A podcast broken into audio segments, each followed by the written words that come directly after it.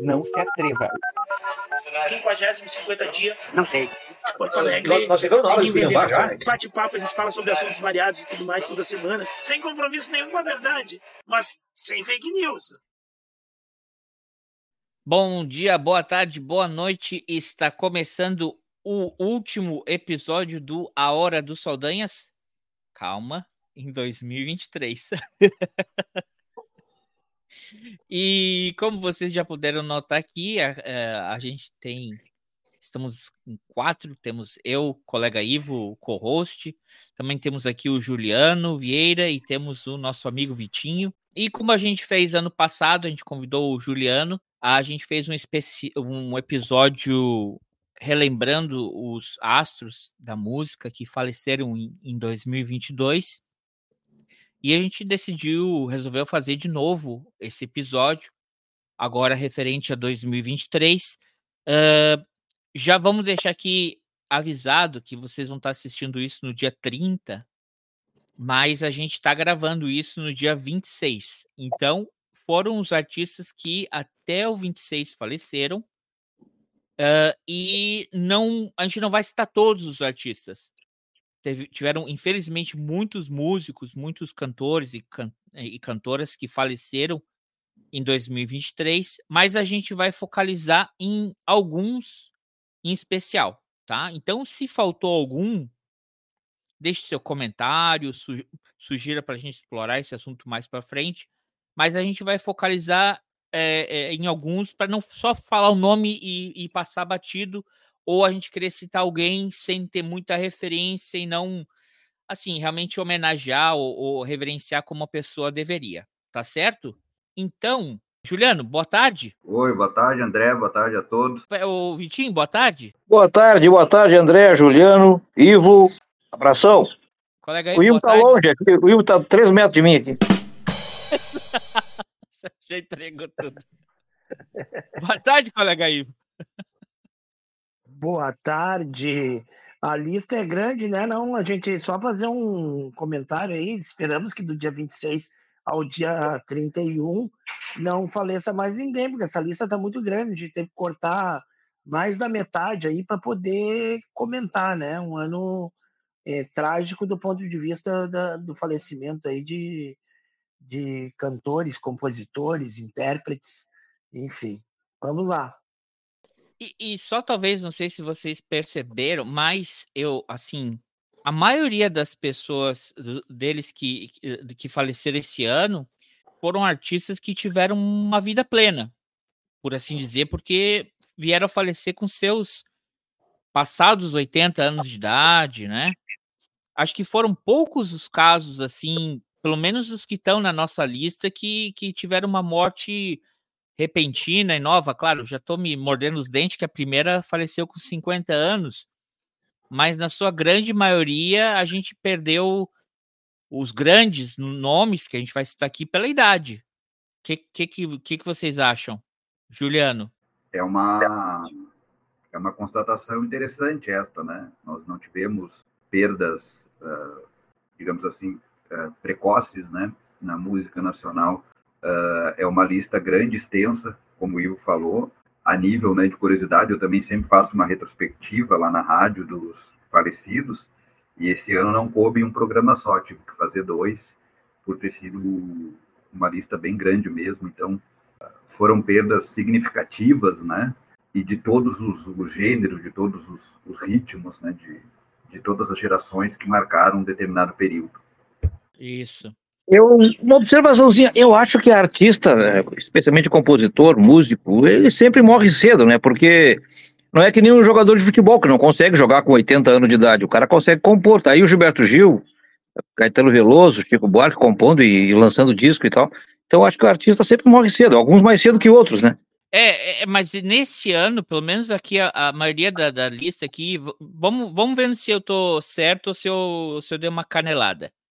É, como eu falei, a primeira da lista que a gente destacou aqui, que é a Rita de Cássia, ela veio a falecer com 50 anos, né? Então, jovem, né? Relativamente jovem. É, mas vamos ver até o final é, é, se a gente está mais ou menos, uh, se, eu, se, eu tô, se eu acertei nessa minha observação aqui ou errei. Mas o Juliano está aqui, para quem não assistiu os episódios anteriores, o link vai estar tá sempre, vai estar tá o link na, na descrição. É, o Juliano, ele tem um programa de rádio na Rádio Cultura todo sábado, não é, Juliano? E que é focado na música popular brasileira. E por isso, isso que por isso que a gente sempre chama ele aqui, porque ele ele é um cara que estuda muito a respeito, tem bastante conhecimento e já preparou um episódio similar lá que vocês podem encontrar. Se você não conseguiu ouvir ao vivo, que é todo sábado às 8, se for na página na internet, pode escutar de volta, né? Fica gravado lá, né, Juliano? Isso, e também agora no Spotify, basta lá digitar Ponteio, podcast Ponteio, tá todos os episódios, desde o primeiro, que começou lá em março de 2021. Então tem todos os 140 episódios, programas, né? Ótimo, muito bem. Então vamos lá, uh, uh, Juliano, fala para a gente, conta aí sobre a primeira aqui que a gente vai destacar, que veio a falecer no dia 3 de janeiro, a Rita de Cássia, com 50 anos de idade, que ela é uma cantora de forró e compositora brasileira. É, a Rita é uma compositora nordestina, né, que marcou uh, muito naquela região, né, daqueles artistas nordestinos regionais, né? Uh, não, não chega a ser popular no Brasil todo, mas muito importante. Ela tem sucessos na voz da Amelinha, na voz do Mastruz Leite, na voz da Eliane, né? E cantou, então, fez do forró a sua trajetória, digamos, mais uh, conhecida. É num país muito vasto, num país de grandes artistas, né? A gente tende a valorizar ou não noticiar tanto os artistas regionais. Mas a Rita, assim como, por exemplo, uh, importantes compositores da música do Rio Grande do Sul, do Pará, da, enfim, de todos os estados, é uma boa compositora, né? E uma compositora mulher de forró, né? O forró que tem essa tradição desde a Anastácia, lá, uma esposa do Pinguinhos, né? Então, uh, daqui a pouco a gente vai falar de mais mulheres que faleceram esse ano e que também foram pioneiras. A Rita não chega a ser pioneira, mas chega a ser uma afirmação da conquista dessas mulheres pioneiras. Então, uh, alguém que deixou uh, um bom legado e faleceu muito jovem, né, com uma doença, né, se não me engano, de fibrose, uh, e acabou levando ela. Mas um nome importante, principalmente da música do Nordeste, que é, né, um chão cultural importante do país. Isso. É, ela não, ela, ela fica mais conhecida no circuito do forró. Ela tem uma música dela que, se não me engano, tem mais ou menos uns oito minutos de, de duração.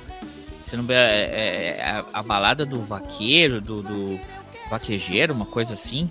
Ela. Tem, tem, Meu Vaqueiro, Meu Peão, tem Brilho da Lua, tem, tem canções que são conhecidas né, a nível nacional, mas é aquela história, né? O compositor, ela gravou uh, discos com as músicas dela, mas as músicas dela foram sucesso nas vozes de, outra, de outras pessoas, como alguns outros que a gente vai falar na, no dia de hoje. Teu calor, tem vocês,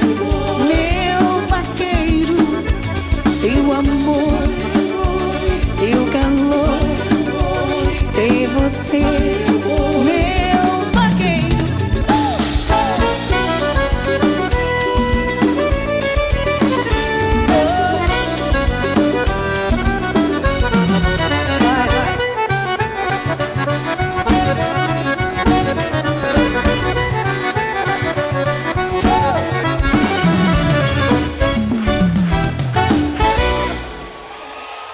E aí, no dia 13 de janeiro, veio a falecer com 78 anos de idade. Aí já subiu, como eu falei, a régua um pouco aqui na idade. Carlos Cola, compositor e produtor brasileiro. Ele que tem mais de duas mil composições registradas no nome dele, né, Juliano? É, o Carlos Cola é do que o que eu falei para Rita serve para ele, aquele que a gente compra, né? O, comprava o disco, comprava o CD, olhava lá o encarte da letra, aparecia, né? Carlos Cola, e a gente ficava imaginando quem era. O Carlos Cola é compositor de hits, né? De grandes hits. Ele começa nos anos 70 com o Roberto Carlos, né? Abrindo as portas para ele. O Roberto Carlos grava 17 músicas dele, E o Roberto é um compositor, é um cantor autobiográfico, né? ele, ele só canta músicas que ele se reconhece. Então, vários grandes compositores mandaram músicas para o Roberto, como Chico Buarque, Gilberto Gil, e o Roberto simplesmente não gravou porque não se identificou com a música. Né? E o Carlos Cola conseguiu por 17 vezes ser gravado por Roberto Carlos, né? Fez músicas conhecidas como A Namorada, Sonho Lindo, Falando Sério, né? Isso com o Maurício Duboc. E depois ele, nos anos 80, troca de parceiro, né? Vai fazer com o Chico Rock, outras composições como Meu Vice é Você, da Alcione, uh, Delírios de Amor, também da Alcione, Pede a Ela, do Tim Maia, né? Bye Bye Tristeza, da Sandra de Sasso. Eu não estou aqui pra sofrer, vou sentir saudade pra quê? Quero ser feliz, bye bye tristeza, não precisa voltar. Solidão, da Sandra de Sá. Então, aqui, de cabeça, né, sem ler nada, eu já citei aí no mínimo 10 sucessos do, do Carlos Cola, que todo mundo conhece. Então, foi um compositor importante, sempre na mesma linha, né? Tem que pegar todas essas músicas, elas têm a linha romântica, letra simples, né? Ele era um letrista, os seus parceiros geralmente eram os, os responsáveis pela melodia, e o Carlos Cola, então, deixa uma boa coletânea de músicas para que a gente possa contemplar uh, na nossa canção brasileira. A minha preferida dele, que foi gravada por vários é, cantores também, depois do. É a Falando Sério. Eu acho que talvez na voz da Simone é uma das melhores é, é, versões. Falando sério, é bem melhor você parar com essas coisas. De olhar para mim com olhos de promessa depois sorri, como quem nada quer. E o meu disfarce, meu disfarce que foi com o Chitãozinho Chororó, é, depois a Fafá de Belém tem uma, uma versão muito boa, e eu acho que a melhor, a melhor atual é uma versão da do Chitãozinho Chororó do ou do, do Chitãozinho do Chororó, do Chororó do Chitãozinho, com a Sandy, Sandy Júnior. A Sandy. Cada vez que eu sinto um beijo seu na minha face, eu dou pra manter o meu disfarce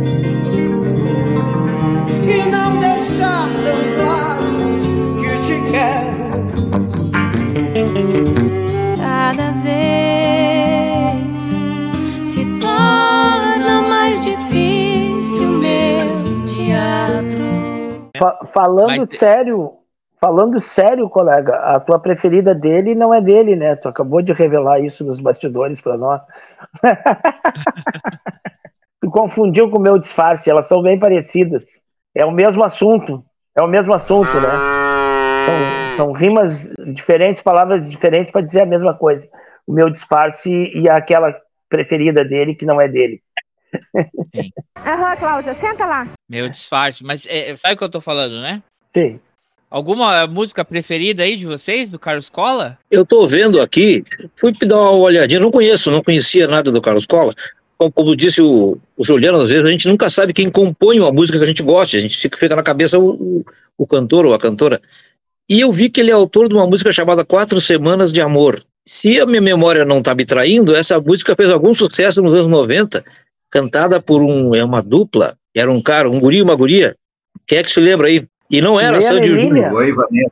Luan e não, Vanessa. Não era esse aí, Luan e Vanessa.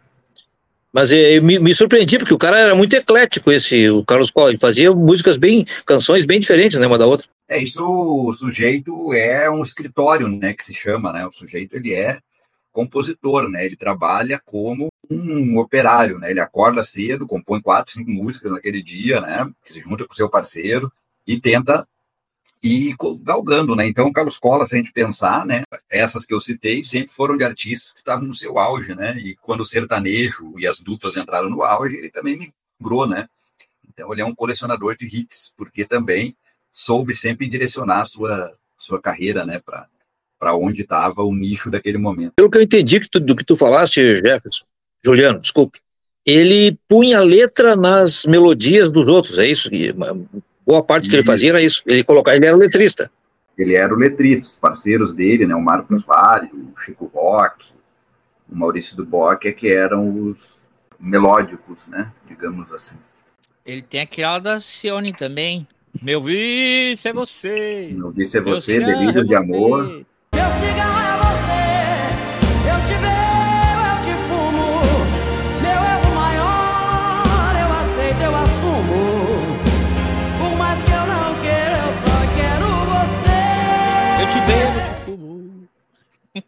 Com Delírios de Amor, sim. E muitas outras, né? Pois é, fica aqui então. Carlos Carlos Cola, aos 78 anos de idade.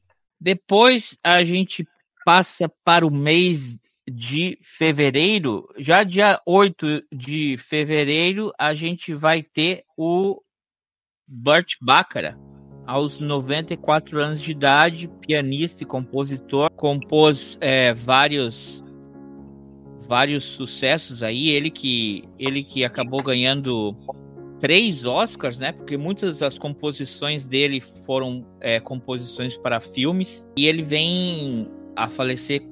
Aí, como eu falei, um cara que faleceu com 94 anos de idade. Eu lembro que logo ali na pandemia, em 2021, ele ainda estava ativo no sentido de colaborações, de um cara escrever a letra, mandar para ele e, e, ele musicar a, a música a, distância, né? Usando. Porque ele, ele já era acostumado assim com o pessoal mandar por fita ou por, por texto e ele. E ele seguiu fazendo isso na pandemia. Ele, por 20 anos, fez também com aquele cara, o Elvis Costello. Eles tiveram uma parceria. É um cara que se reinventou várias vezes aí, mas sempre clássico. E um cara que, que, que teve muitas.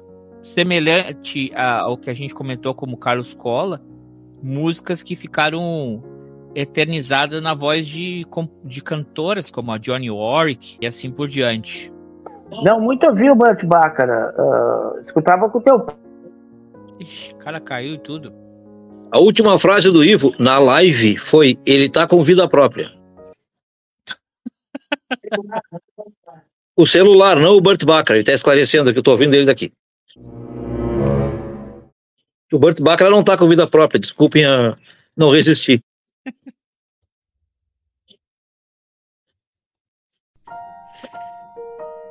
ai, ai. Pode seguir aí.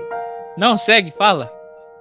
Muito ouvi Burt Bacharach, ouvi com o teu pai, inclusive, André, que era fã do Burt Bacharach e tinha discos dele lá, e aí eu escutava por tabela lá ó, as músicas do Burt Bacharach. Muito bem.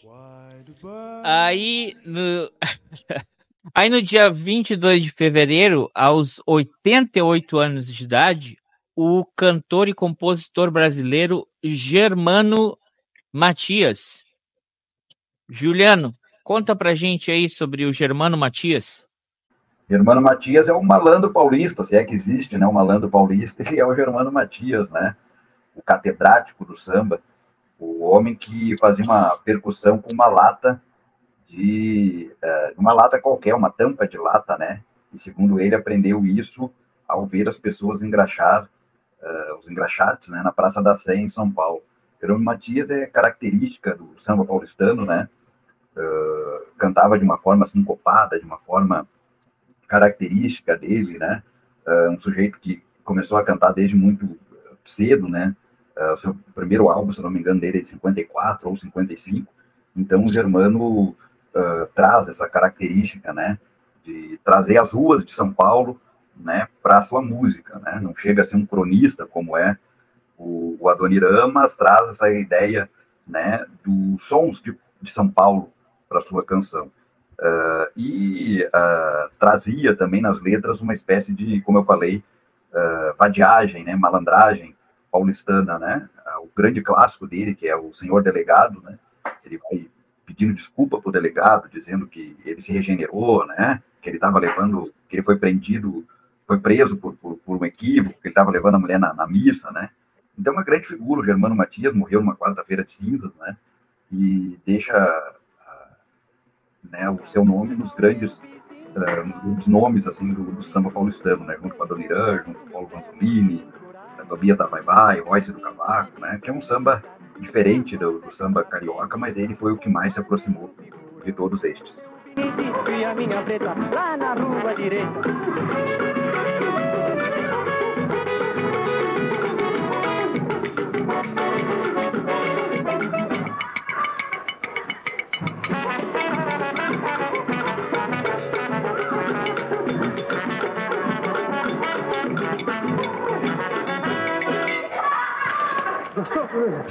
Aí para março, já no comecinho de março, a gente também vai ter o a gente vem a perder a Sueli Costa com 79 anos de idade, que era cantora e compositora. Também passo para ti aí, Juliano. Fala para a gente aí da Sueli Costa. A Sueli é da mesma linha, né, do que a gente pode fazer uma comparação dos dois primeiros que nós falamos, que são mais conhecidos por ser compositores, embora a Sueli tenha cinco álbuns gravados, mas também álbuns com canções dela que fizeram sucesso na voz de outras cantoras, né? A Sueli passou a ser uma compositora no final dos anos 70, por aí, né? Muito prestigiada entre as cantoras, né? tanto que tem canção dela na voz da Iris Regina, da Maria Bethânia, Simone, da, da Simone, né? Então, ela virou uma voz feminina, né? Um período uh, em que as compositoras passam a aparecer mais, né? Graças à influência da Rita Lee, né, que a gente vai falar daqui a pouco, mas a Rita Lee é a mãe, né, de, de todas essas que vão vir depois, né? Então o Brasil passa a dar mais voz às compositoras, a Joyce Moreno, a Sueli Costa, né? Uh, principalmente nos anos 70. E ela traz canções uh, bonitas, né? Canções românticas também, melodias bem refinadas. A, a Sueli também compunha melodias e não só letras, né? Então, é uma perda importante para a música brasileira de uma mulher compositora nos anos 70, né? Que era bem uh, prestigiada, principalmente por outras mulheres, né? Algo que se fala no, nos dias de hoje já acontecia, então, na música naquele período. E começou jovem, começou compondo com 18 anos, né? E deixou também bonitas canções e uma bonita obra na nossa, na nossa MPB. E no mesmo mês de março, alguns dias após, a gente vem até. Aí, aí como eu falei, a gente está da idade, né? Aqui a idade já, já voltou a ter um, um, um, alguém com uma idade mais jovem. O Caniço, aos 57 anos de idade, que ele era baixista, ex-membro da, da banda Raimundos, Rockfellas e Rodox. Colega Ivo, conhecia o Caniço? Não de cabeça, assim. Eu ouvi alguma coisa do Raimundos, mas assim, conhecer os integrantes da banda por fisionomia e por. Não. Era o, era o, era o que tinha. Era o que aparentemente ter mais idade entre todos eles ali do grupo. Na verdade, ele era o mais, mais velho do grupo, né? Quando o grupo foi fundado. Eles foram de, descobertos pelo Miranda, né? Que era aí do Rio Grande do Sul. Era o Miranda? Como é que é o nome daquele produtor musical? barbudinho, gordinho. Que, se não me engano, já morreu também. Que também já faleceu.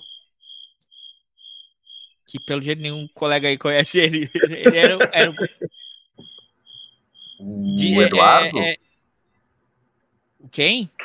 Esse. Tá falando, tá falando o Eduardo Miranda? Carlos, Carlos Eduardo Miranda? É, o Miranda. É. Miranda. Mas faleceu faz uns cinco anos, né? É, mas ele que descobriu eles, né? É, o Raimundos é dos anos 90, né? Já é uma banda que é mais recente, né? O que que tu fala, conta mais aí pra gente deles, Juliano? Ah, o Raimundos. uh, Raimundos é uma banda que eu sou de 85, né? Então, quando comecei a ouvir música, o Raimundos era sucesso nos anos 90, né? Eu tenho uma, eu tenho algumas teorias sobre o Raimundos e o Charlie Brown Jr., por exemplo, que são bandas que fazem um ótimo som para adolescentes de 15 anos, né? Então, dentro do que se propõe fazer isso, fazia muito bem. Né? Na época, quando a gente é adolescente, a gente até gosta, né? Depois a gente vai amadurecendo, vai uh, vendo outras situações. O Raimundos muito beneficiada por muito beneficiado por duas questões, na minha visão, né? Era uma banda que tocava muito bem, claro, tem, tem suas qualidades, teve seu sucesso. Tem, os três primeiros discos, assim, são muito bons, né? De um punk rock bem raiz, né? Mas dois grandes uh, benefícios na carreira do Raimundos foi ocupar um espaço que a banda, as bandas dos anos 80 já não ocupavam mais, né? Paralamas, Titãs, o Legião já estava quase em final, né? O Renato Russo vai morrer em 96, o Kid Abelha, né? O Capital Inicial. Eles nos anos 90 eles já não estão fazendo discos para esse público, né? Os discos de todas essas bandas nos anos 90 já são mais elaborados, mais MPB, né? Mais requintados, enfim. E não já tinham esse comunicado, essa ligação com o público adolescente que o Raimundo teve. E, para mim, o segundo grande fator de, que beneficiou os Raimundos foi a morte dos Mamonas Assassinas, né, que era a grande banda de adolescentes no 95. Se a gente pegar o 95 e ver quem é mais escutado, o Raimundos não, não se compara com os Mamonas, né, 95 e 96. Os Mamonas eram muito mais populares entre as crianças e os jovens, né? É, uma, era uma verdadeira febre, né, de imitação dos Mamonas. E fica um lugar vago, né? Não tem no mundo não tem lugar vago quando tem uma situação que é rentável, né? Então, no negócio, na música, no esporte, na, na educação, né? não tem. E o Raimundo ocupou muito bem esse espaço, lançou um hit estrondoso, que foi Mulher de Fases, né? Em 99, e aí fez mais três ou quatro hits interessantes, né? Uma canção que eu não estou lembrando, a mais pedida. Não, mas antes de Mulher de Fases tem a, a, o disco de lançamento deles. Tem, não, mas o, o pós. Uh, o forró em João Pessoa. Isso, né? O, o forró não, é uma outra coisa. Foi é, num, não. É o cabaré no, em João Pessoa. No cabaré, é isso. Foi é. no cabaré em João Pessoa. Isso. Mas o pós-Mamonas é o Mulher de Fases, né? Que é o estrondo uhum. todo. Depois vem a mais pedida. E o Raimundos vai buscar nos anos 90, começo dos anos 2000, é, para atingir o público deles, né? Uma canção do Fábio Júnior, 20 e poucos anos, né, que era o público dele, né? Ele trouxe essa canção dos anos 80 para isso. O Canice era o contrabaixista, né? Fez parte desse movimento que acabou muito rápido também, porque a banda se, se extinguiu em 2001, 2002, por causa que o vocalista, né, o Rodolfo, virou protestante. Data vênia, né, colega? Quem virou protestante foi o Henrique VIII o Rodolfo virou esse escrentola aí que vive à base de pessoal que tá, faz pagadíssimo e dá mais dinheiro para não poder mais para o templo deles e ficar apoiando o Bolsonaro, né? Protestante foi muito elegante da sua parte. Né? E eram, é, digamos assim, né, adeptos do Raimundo. Eu acho assim, ó, eu, eu, eu lembro dessa época, então eu, eu vejo do seguinte aspecto. É, a gente tinha um certa, como tu falou, eles ocuparam um espaço que não estava sendo ocupado, porque tanto que Raimundos é uma referência ao Raimones, né? Seria como os Raimones brasileiros, os Ramones brasileiros Raimundos. E eles vêm meio que na pegada lá do Chico Sainz, que, que começa em 1991, de, de trazer um certo regionalismo para a música, algo que ah, para o rock, né, para música assim um pouco mais pesada, que a gente via muito acontecer no Rio Grande do Sul, mas ela, ela não era muito distribuída no Brasil para o mainstream. Então acho que o Chico Science ele meio que quebra isso aí com, com o Mangue Beat. E aí quando você tem eh, um, um punk que ele começa numa pegada de forró, naquele estilo bem escrachado do. Não do Zé Gonzaga, mas da, daquele outro que cantava música da, da, da, da menina lá que tinha uma, uma loja, né? Genival Lacerda. O Genival Lacerda. E aí eles vêm cantando um punk rock em cima de um forró com um sotaque nordestino e cantando temas assim, falando palavrão e tudo mais. Aquilo era como um. Era, era realmente era um punk subvertido versão brasileira. A vida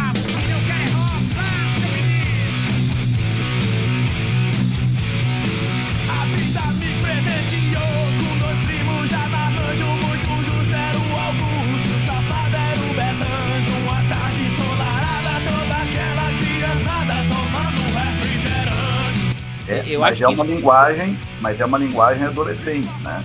E Sim, é, claro. também não é nada novo, né? É um reaproveitamento ideias, né? Daqui a pouco nós vamos falar do Lucas Chaves, que já fazia isso lá nos anos 50, né? da, da, do deboche, da ironia, né, que o Raimundo trouxe. É mérito de conhecer a cena musical, né, de trazer elementos, de juntar esses elementos. Como eu disse, nunca no, no mundo, né, o Ivo é historiador, pode falar melhor que eu, não existe lugar vago, né? Então tinha um espaço vago para aquele público e o Raimundo aproveitou muito bem. Uh, e fez o sucesso merecido, né? Dele. E eu tenho, eu tenho uma história pessoal com, com o Caniço. Eu posso dizer que eu paguei uma cerveja pro Caniço. Uma vez tinha. É, olha lá, se prepare, amiguinhos. olha o corte. É, tinha um lugar lá em Curitiba que eles tinham feito que ele chamava Shopping Estação. Era um shopping com, com área de lazer, com, com show e coisa e tal, mas é, eles tiveram uma, uma ideia de cobrar, de, ter entrada, para não ter muita bagunça. Então você tinha que ter uma entrada. Ou tu pagava para entrar, ou tu comprava um cartão de consumação, e aí tu passava o cartão de consumação e, e a catraca abria. E não descontava, tu não tinha que pagar a entrada. E eu tinha um cartão de, desse de consumação porque era perto de onde eu trabalhava. E era uma sexta-feira e eu tava voltando caminhando, eu era office boy nessa época. Tava voltando caminhando pro escritório e passei por ali, porque era caminho, né? Eu fui passando pela sombra. E passei por dentro ali. o office boy sabe. Aí era uma, um meio-dia, mais ou menos, uma sexta-feira. Tinha uma choperia e eu vi o Caniço com outro cara junto com ele, não sei se era segurança, um produtor, assessor. E eles estavam tentando comprar cerveja, não passa, não aceitava dinheiro, não estava passando cartão. E aí eu cheguei ali com o meu cartão de consumação passei pro garçom, o cara e passou um chopp pro Caniço, que queria tomar um choppzinho né, ao meio-dia. Ele, ah, bah, obrigado, coisa e tal. Ah, não sabia que aqui não funciona assim. Falei, ah, não tem problema. Sou muito fã da sua banda. Tá, estamos fazendo show aqui, coisa e tal. Pois é. Não era uma época que tinha celular, né? Para tirar uma selfie, coisa e tal. Tinha que andar com uma máquina no, na, na, na bolsa, uma Olímpico, sei lá o quê. Uh, e foi isso, paguei um chopp aí pro, pro Caniço quando ele tava em Curitiba uma vez, no shopping Curitiba. Essa é a nossa história. nem deve saber, nem, nem deve lembrar. Ah, com certeza não lembra mais. É, é verdade. 15 de março, Theo de Barros, 80 anos, compositor, violinista, cantor e arranjador. Juliano, Fala para nós aí do, do Theo de Barros, por favor. Exímio violonista, né? Violonista. Uh, tocou no Quarteto Novo com o Hermeto Pascoal, nos anos 60, né? Depois ele participa de toda aquela era dos festivais, primeiro com o Edu Lobo, né? Ele tá na banda do Edu Lobo, que canta Ponteio, música vencedora do terceiro Festival da Canção Brasileira, né? Um ano antes, né? Ele é o compositor de Disparada, música que vence festival né, de 66, junto com o Geraldo Vandré. Se dão os créditos ao Geraldo Vandré, mas Disparada, que é uma música de arranjo moderno, de viola caipira, né? Toda aquela melodia é mérito do Theo de Barros. Arranjou, uh, organizou melodicamente a harmonia dessa canção. Então, só por Disparada, o Theo merece né, todos os méritos possíveis. Né? Uma música ímpar na canção brasileira. E depois, ainda no mesmo ano, ele fez O Menino das Laranjas, outro sucesso, na voz dele Regina. Então, é só essas duas canções já resumem bem quem foi o Theo. E... Não era pouca coisa o rapaz, hein? Não, não era pouca coisa, e além de tocar um violão de primeira. Então, é. grande nome. Ele fez a melodia, segundo eu sei, de disparada, a melodia e o arranjo, em cima da letra já pronta. Era uma poesia, como se fosse uma poesia do Vandré, que ele fez a, a parte musical, né? É, o arranjo é, é maravilhoso. O arranjo é, é maravilhoso. É o grande destaque da música, né? toda a sua. Uh, uma música que a gente pode chamar de música perfeita, né? Letra linda, uma interpretação do Jair Rodrigues, que nunca mais ele fez na vida, né?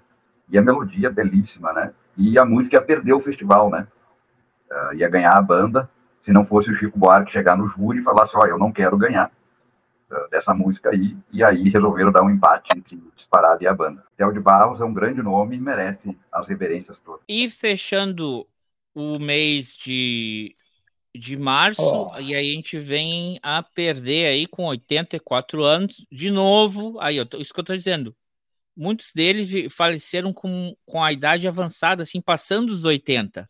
Por isso que eu, que, eu, que eu fiz esse comentário no começo. A maioria deles morreu já com uma vida bem plena, já bem reconhecidos até em vida. O Juca Chaves, aos 84 anos, ele que era compositor, músico e humorista. Esse aqui acho que vai dar pauta. Quem que vai querer começar? Menes- Como ele próprio se definia, um menestrel, ele fazia uma, a- a- na realidade, a, a música dele era, como é que eu vou dizer, era uma peça, né? Uma peça cômica, uma peça, uma crítica, alguma coisa assim. Não era música pela música, simplesmente, né? Então ele fazia o humor através da, da música também, ou usava a música dentro da sua e intercalava ela com uma piada, com uma fala, com uma. Então por isso que ele se chamava de menestrel. É, o Juca era um irônico da canção, né? Em 62, antes do, da ditadura militar, ele fez um disco chamado As Músicas Proibidas de Juca Chaves, né?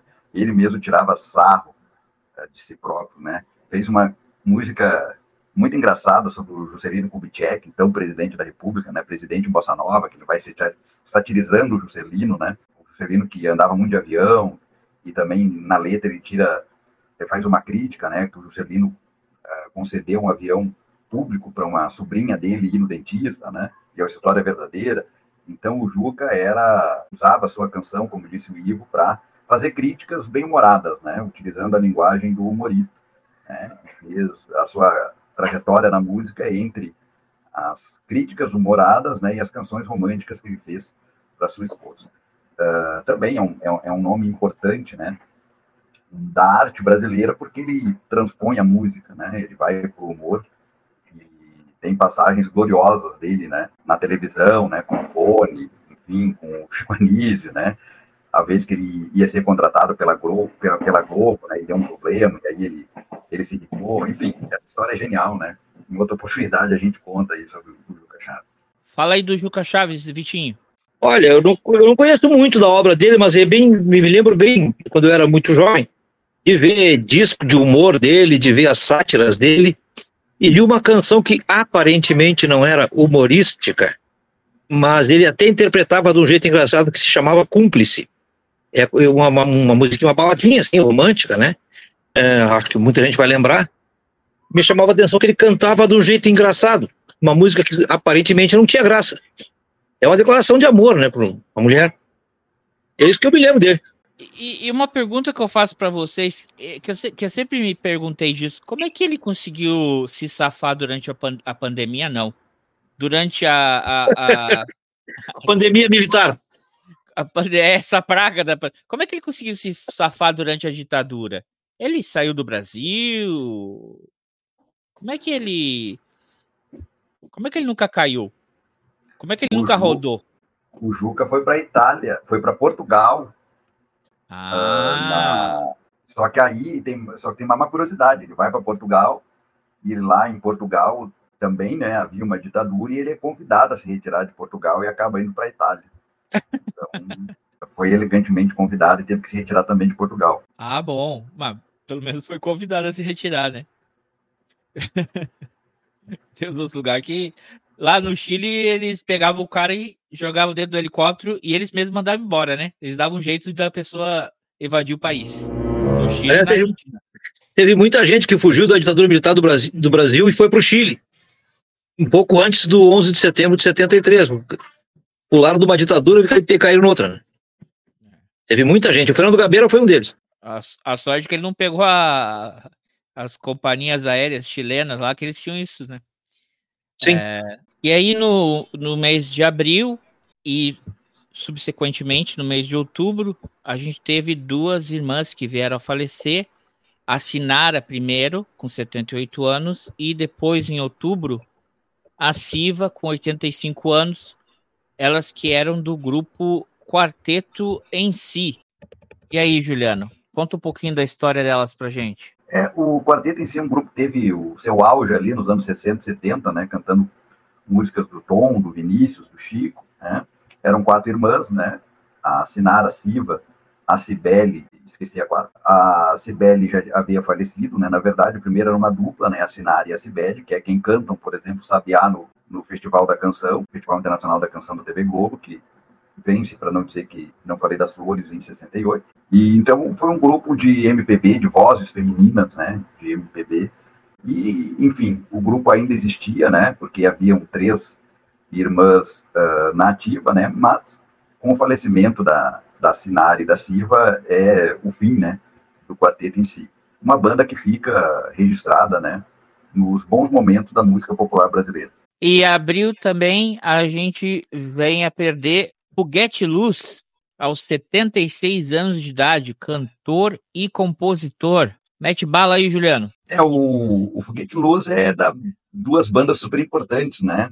O Liverpool e o Bicho da Seda. E são bandas clássicas da cena psicodélica do rock gaúcho, no final dos anos 60, início dos anos 70, né? São do, da, do IAPI, né? Esse bairro de industriários da capital de Porto Alegre. Esse, e, e, é, essa formação, né? Que tinha o Mimi Lessa, que tinha Carlos Lessa, enfim, ela chega aí até o Rio de Janeiro. Eles vencem um festival de música universitária, vão ao Rio de Janeiro e lá uh, começam, né? A ganhar uma projeção importante, né? Também acabou não durando muito, né? A gente sabe que, que as relações humanas envolvem muitas questões, principalmente, né?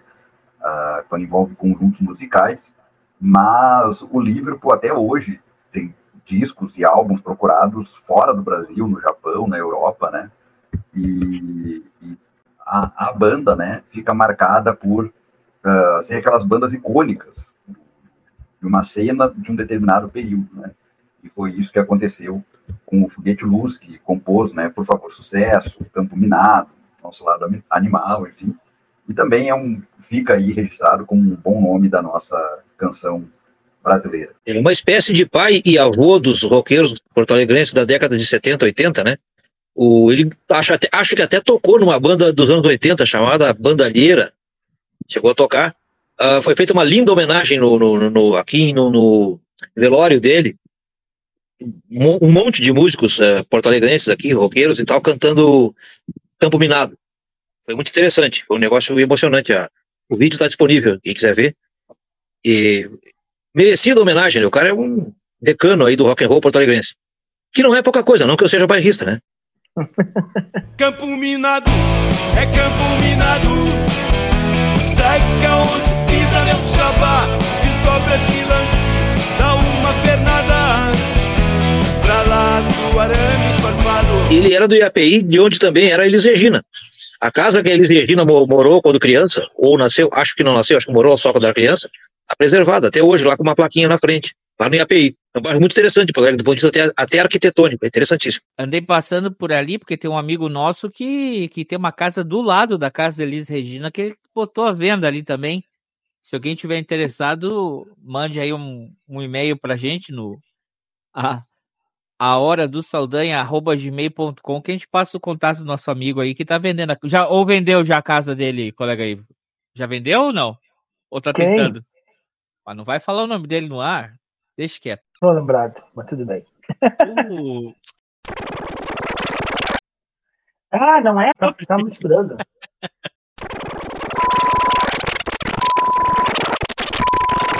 cara? Não, aqui, Ué. tá louco. É que a gente tava conversando. Não, não. Tu, tu me impactou com esse teu descontrole. Peraí que eu vou salvar aqui. É esse aqui. Aí no dia 25 de abril, aos 96 anos, aí esse também, esse viveu uma vida plena. Harry Belafonte, aos 96 anos de idade, ele que era americano, nascido no Harlem, e ele era filho de imigrantes jamaicanos. Ele foi o primeiro afro-americano a ganhar um Emmy, porque ele era cantor, ele, ele era intérprete, ele também era ator, né? E muito se destaca do dele no, no ativismo dele. Ele é um cara que acendeu a fama. Ele tem aquela música bem conhecida. Conhece a música dele? Alguém conhece a música dele, Vitinho? Colega aí, não conhece? Não? Não, eu, já, eu, me, eu me lembro dele. E da, tem aquela música dele. do Era Camina Miserê, miserê, miserê. Ah, sim.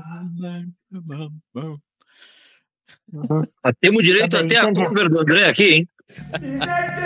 Entendemos, entendemos, é melhor não continuar. Ele.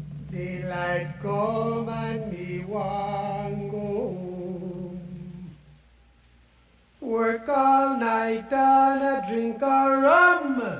Daylight come and me want go home. Stack banana till the morning come.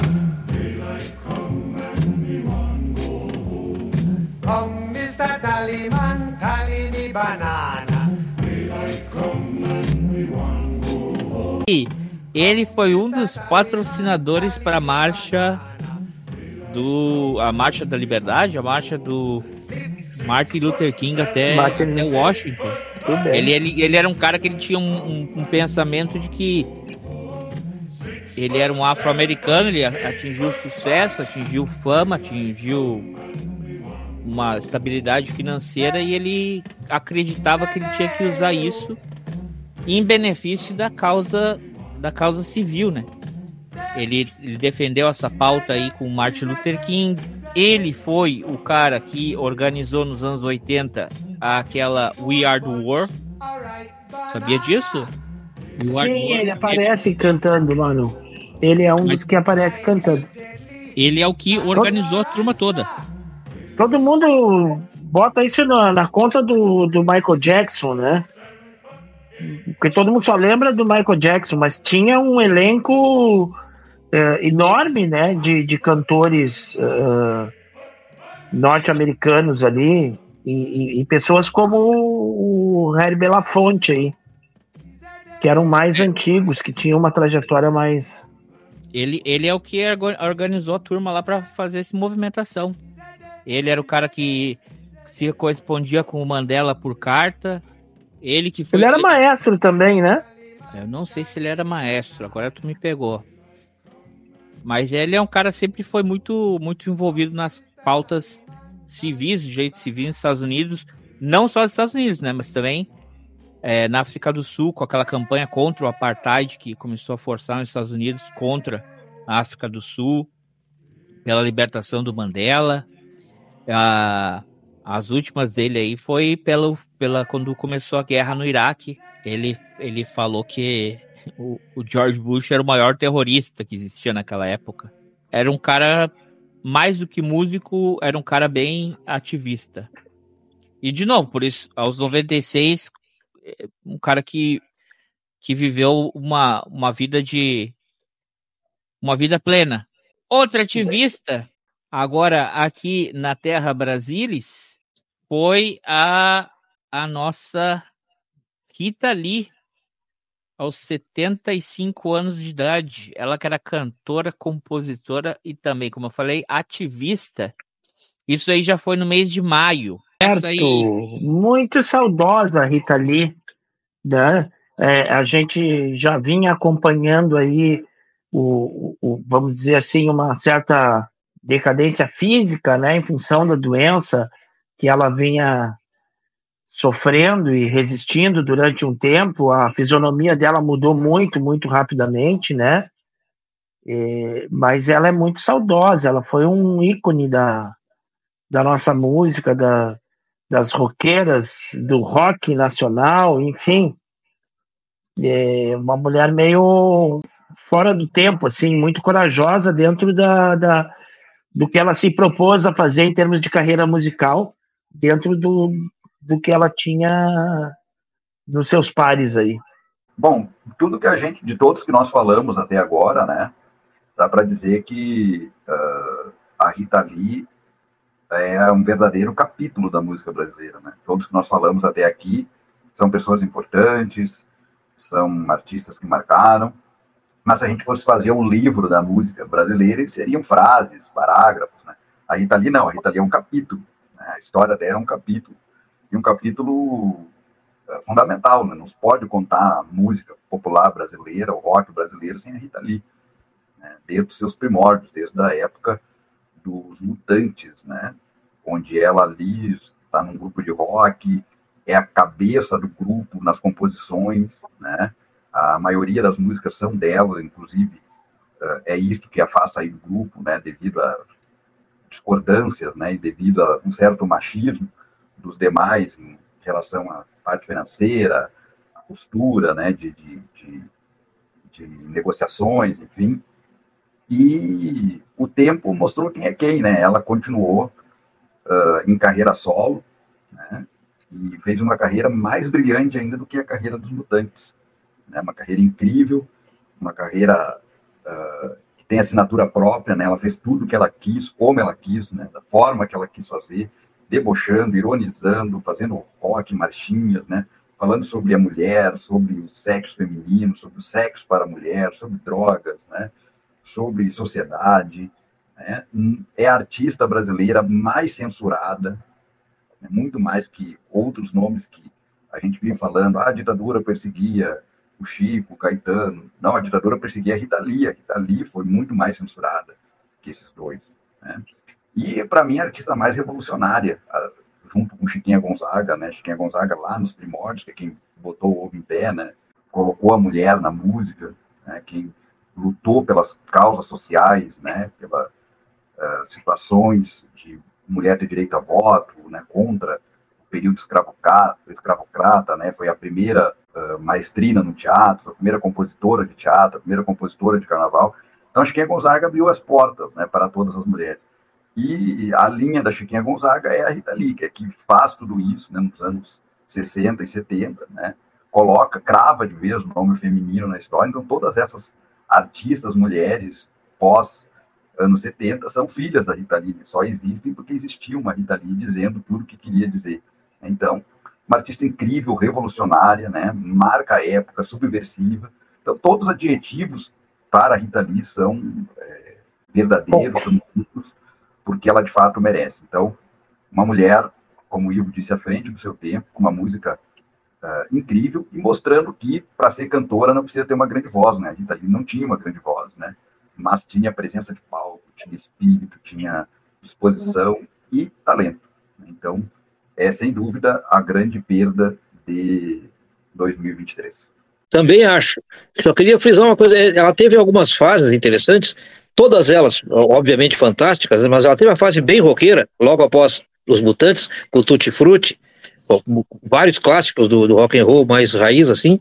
Depois ela teve uma fase mais pop, é, que para mim é igualmente interessante, lança perfume, etc., mas sempre com um baita sucesso, porque é como, é como vocês falaram, era, uma, era um show, era um, um espetáculo. A Rita Lee, concordo plenamente que foi a grande perda desse ano de 2023. Tem uma, é, a história dela com a Elis Regina é muito bacana. Elas não, elas não se, não se batiam, não se cruzavam, não, não eram muito amigas. E o, a Rita Lee foi presa uma certa época e a Elis Regina foi visitá-la. E ficaram muito amigas dali por diante. Ela fez uma música para Elis Regina chamada Doce Pimenta, que é muito bacana. As duas cantam juntas, tem no YouTube. É muito interessante, é uma história muito bonita. Grande Rita Lee. É que é, ela, quando estava presa, isso da, da Elis Regina que chamou atenção para trazer a mídia, ó, ó, a Rita Lee tá presa aqui, ó, tá presa nessa delegacia, ó, ela tá aqui, ó, ela tá presa aqui, porque naquela época o pessoal era preso e desaparecia, né? Hum. Então. Não, naquela, naquela época a vantagem era o cara ser preso, né? é. Não, é verdade. É verdade. Quem era preso estava numa condição é, relativamente boa, porque quem é preso tu sabe onde está. É, é, é, é como isso. A Elis Regina pôde visitar ela lá. Sabia onde podia visitar. Né? Era público, tá, tá registrado, é neste lugar. O problema que acontecia na ditadura militar é que muita gente não era presa, né? Ela era, as pessoas eram sequestradas, que nem o, Stuart Angel, né? A mãe passou a vida, a vida não, mas passou um, um bom tempo procurando o filho sem saber onde o filho estava. E provavelmente ela passou num dos lugares onde o filho estava, e provavelmente no lugar onde ele faleceu, sem saber que o filho esteve ali, né? sem ter a informação correta do paradeiro do filho. Então, ser preso ainda era vantajoso, né? porque ser preso representa que é uma coisa oficial, tu sabe onde está, alguém pode te visitar, a família pode te visitar, as pessoas sabem onde está. Se tu sair dali, vai, vai configurar uma, uma arbitrariedade, uma, uma ilegalidade e tudo mais. Que eu digo, o que justamente ela fez foi mostrar para para é, tá aqui. para dar uma atenção. Sabemos. Porque sim, também tinha gente que ia para cadeia e Era É, transferido. que era sequestrado e E ela- em homenagem a isso, a essa mulher que o Ivo citou, a Zuzu Angel, mãe do Stuart Angel, é que foi feita a belíssima canção, embora muito triste, Angélica, do Chico Buarque. É uma das músicas mais tristes dele, nem por isso deixa de ser muito bonita. É em homenagem a ela. E a Zuzu é citada numa música da Rita, Todas as Mulheres do Mundo. Agora, essa prisão da Rita é uma grande sacanagem, né? Porque ela, no alto de sua coragem, né? Por um show ah, dos mutantes ainda, né? Uma pessoa do público, né? Um homem que estava no público é morto pela, pela polícia, né? E a mãe dessa pessoa, anos depois, vai procurar a Rita Lee para a Rita Lee, eh, se ela podia ah, confirmar que o, o sujeito foi morto pela polícia, né, pelo segurança. E a Rita Lee vai na delegacia e confirma, olha, foram vocês, que foram seus colegas que mataram o rapaz. E um dia depois ele é presa, né, por porte de drogas, sendo que a Rita Lee naquele período não usava drogas porque estava grávida. Né?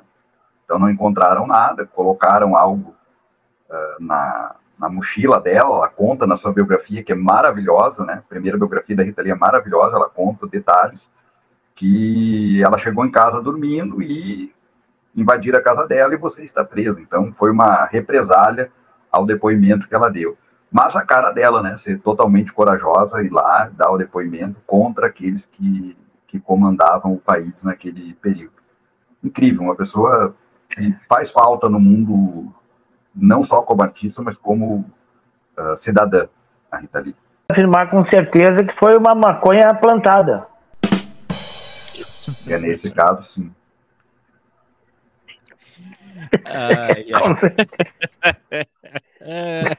Ô, Juliano, qualquer maconha plantada. A não ser as que nascem na natureza aí, por acaso. Muito bem. O... Falou doutor Ivo, especialista Falou, oncologista. doutor Ivo. Doutor Ivo, música preferida da, da Rita Lee, então? Que É, ovelha negra da família. Ovelha Negra da Família. Ovelha negra, né? Ovelha negra, ovelha negra. Vitinho, música preferida da Rita Lee? É difícil, são muitas, mas eu vou citar esse tal de rock and roll. Eu acho genial. Ela gravou com a Pitty, alguns anos atrás, inclusive. Rock and roll, rock and roll, rock and... Eu procuro estar por dentro, doutor, dessa nova geração. Mas minha filha não me leva a sério, doutor. Ela fica cheia de mistério com esse tal de rock and roll, rock and roll. Juliano, música preferida da, da Rita Lee? Agora só falta você. Agora só falta você. Então eu vou completar aqui, aqui na Mania de Você. Mania Ah, de Você sabia que uma ia dizer isso. Ah, claro. Vocês estão Não- não- Não, tem apaixonadinhos. um ar de, não tem um ar de do- The Doors no começo ali dela? Aqueles sininhos ali tocando. Eu achava essa música lisérgica sem saber o que era ser lisérgico. Já desde criança. Já tinha aquela introdução dela que ela vem assim como uma viagem. assim. Ela tem uma. Eu me, eu me amarro nessa música. Então, molhada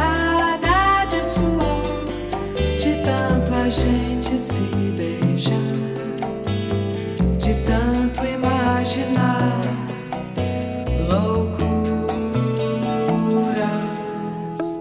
A gente faz amor. um beijo nas estrelas. Uma vez eu aí. quase me encrenquei por causa dessa música aí. Que eu tava cantando essa parte, nada melhor do que não fazer nada. Bem no, no horário de trabalho, né? Daí meu chefe olhou pra mim com uma cara feia, assim, o que que tá querendo dizer com isso? E aí tu completou, só pra deitar e rolar contigo, né? Não, Por claro que não, eu parei, né? Porque- Ah, e Não, ele, ele, menção ele tava rosa se referindo justamente a achar que eu tava querendo escamotear o trabalho, né? Disse, Nada melhor do que não fazer nada. E ele Agora só coisa. chegando aí, rapaz, vai trabalhar. Vocês são bem hipócritas, né? Não citaram lança-perfume? Essa aí, mania de você, são da fase pop da Rita Lee, né? eu acho. O, o lança-perfume eu acho que é uma coisa bem, bem comercialzinha, assim, bem para embalinho e tudo mais. Eu, eu prefiro Ovelha Negra. Não. Tá bom, Ovelha Negra. Me diz mais ao coração. 10 de maio, Luiz Carlos Borges, aos 70 anos. Instrumentista, Ah. compositor e intérprete. Eu gosto demais do Luiz Carlos Borges, achei um dos grandes nomes dessa música nativista gaúcha, né? É Formado em música, né?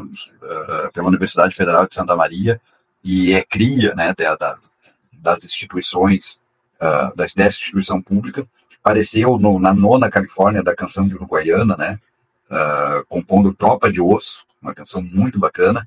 E, enfim, vai ter outras músicas muito bacanas, né? Romance na Tafona, Florencio Guerra, Luiz Carlos Borges era um, um- um ótimo compositor, um intérprete também bem sofisticado e uma grande falta para essa canção nativista gaúcha que ainda né, precisa ou ainda se ressente desses grandes nomes para se manter viva. E acho que a perda do Luiz Carlos Borges vai- é bem sentida nesse gênero musical. É do- ele é de um tempo que a música gaúcha era muito melhor do que a atual. A, a- música gaúcha do, que faz, fazia sucesso e tal era bem melhor do que a atual, pro meu gosto. E ele tem uma canção maravilhosa que se chama Vidro dos Olhos. Vidro dos Olhos é uma metáfora de chorar. Ele fala, me quebrou o vidro dos olhos, me fez chorar e tal. Então é uma canção de amor, de, de, de cara que tá triste por, por, algum amor perdido. E o sujeito fala isso, me- eh, tem um verso muito bacana que diz, quem disse que homem não chora, a si próprio não entende. Quem teve os olhos quebrados não acha quem os remende. É muito bonito. Grande Luiz Carlos Borges, pro meu gosto, um dos melhores da, da história da música gaúcha. É, essa música que o Juliano falou aí, Tropa de Osso, é, é, ela é muito linda, não só a letra, né, como a melodia também e o, e o, o vocal que ele faz. Ele, ele era um cara completo, né, porque ele tinha um vocal muito bom, né, ele tocava violão muito bem e tocava o acordeão também, a gaita, né, a sanfona, muito bem. E a Tropa de Osso eu me lembro muito, que é como o Juliano falou aí, da nona Califórnia da Canção, de 1979. E, e o meu pai, eu me lembro muito do meu pai falando que toda a infância dele, todas aquelas brincadeiras, aquelas coisas que ele remete ali na música, foi a infância do, do meu pai. Né? Então eu tinha um contato muito interessante com aquela música, porque das histórias que o pai contava da sua infância, e, e que depois vem o, o, o Borges narrar aí nessa, nessa música. E, e várias outras, né? Não, não só essa, várias outras. Uma vez eu encontrei ele num estúdio de gravação e ele foi muito. Eu estava esperando a minha vez lá e ele estava terminando de passar um. fazer uma gravação dele lá e eu estava esperando a minha vez para reproduzir, para converter. Na realidade, eu fui só para converter uma, uma fita para um outro modelo lá, né? E, e ele foi extremamente simpático, assim, comigo, cordial, como se ele nem fosse um, um, um, um, grande músico, ou como se eu fosse alguém do meio da música, assim, que ele me tratou, assim, com uma naturalidade muito interessante, assim, e eu não, não tava lá, não era, não era música o meu, o meu assunto ali, era só converter uma fita, e ele foi um cara bem, bem simpático. Ele morreu pouco tempo depois de ter feito o aniversário dele de 70 anos, né? Que reuniu, foi uma festa grande, foi quase dois dias, vários músicos e tudo mais. E aí, acho que um ou dois dias depois do aniversário, ele foi internado e, e morreu algum tempo depois ali. Uma grande perda para. E, Vitor, não, não acho que a música teria de um tempo em que a música era bem melhor gaúcha do que é hoje. Porque hoje não dá nem para comparar, né? Não existe nem termo de comparação porque se faz hoje em termos de música gaúcha com o que se fazia nos anos 80, por exemplo, é, é outro universo, é outro planeta. É verdade. Eu tô com 5% de bateria. Acho que eu vou cair daqui a pouco. Daí tu liga naquela tomada do poste ali. O troço é bem bagual. Aqui liga na tomada do poste. É um negócio louco.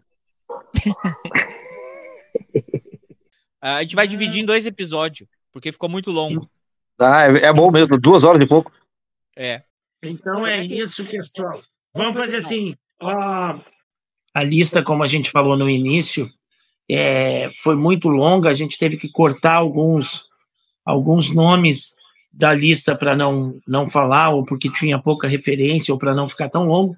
Mesmo assim, ficou bem longo o material, então nós vamos dividir ele em duas partes para ir ao ar em, em, duas partes, parte 1 e parte 2, né? É, vamos fazer dois programas, tá bom, pessoal? Então, aí. Pessoal, se então, inscreva no canal, deixa o like e já, e, e já clica ali no, no segundo para ir já. Vai aparecer algum lugar aqui, aparece o, o vídeo para segunda parte. Isso aí. Ó, chegaram gritando já. Pode ser.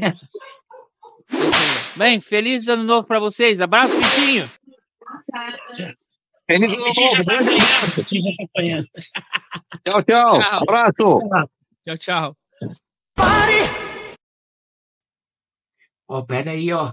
Já aqui do lado já tá aparecendo aqui, ó. É, tá ali o vídeo, ó. É, clica ali que você vai para a segunda parte desse episódio. Clica ali. E já aproveita e clica do outro lado ali e já se inscreve no canal. Valeu!